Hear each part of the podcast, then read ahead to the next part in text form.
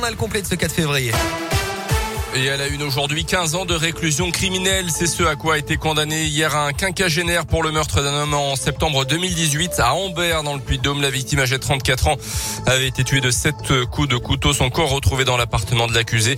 Son profil génétique avait été retrouvé sur le corps de la personne tuée selon la montagne. L'ancien chaudronnier de 52 ans a nié le meurtre jusqu'au bout du procès. La question du mobile reste toutefois sans réponse. Une saisie record de cigarettes de contrebande dans la région d'un 29 tonnes récupéré dans la nuit de mardi à mercredi dans la Drôme. Deux suspects mis en examen et écroués selon le parquet de Lyon. La marchandise avait été découverte dans la remorque d'un poids lourd intercepté par les douaniers sur l'autoroute A7.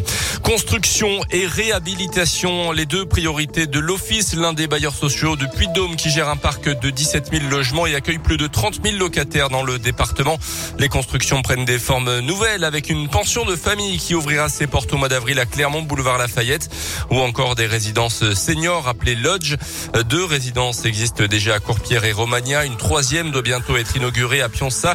Mais il y a aussi beaucoup de projets sur des logements dits classiques, Tiffaine Coulon.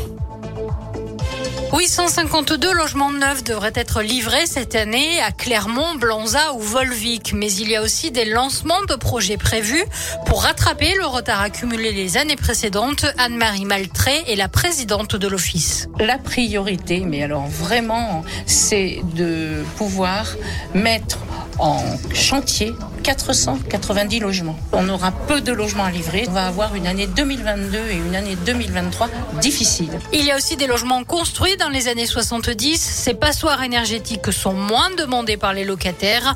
75 millions vont donc être investis dans les trois prochaines années pour rénover 21 résidences. En 2022, des opérations de rénovation sont prévues à Saint-Éloi, les Mines, à Aubière, à Clermont, mais aussi à Cournon. Dans l'actu également, Emmanuel Macron, toujours pas officiellement candidat sa succession, a obtenu quand même les 500 parrainages nécessaires pour se présenter à la présidentielle. 529 au total pour le chef de l'État.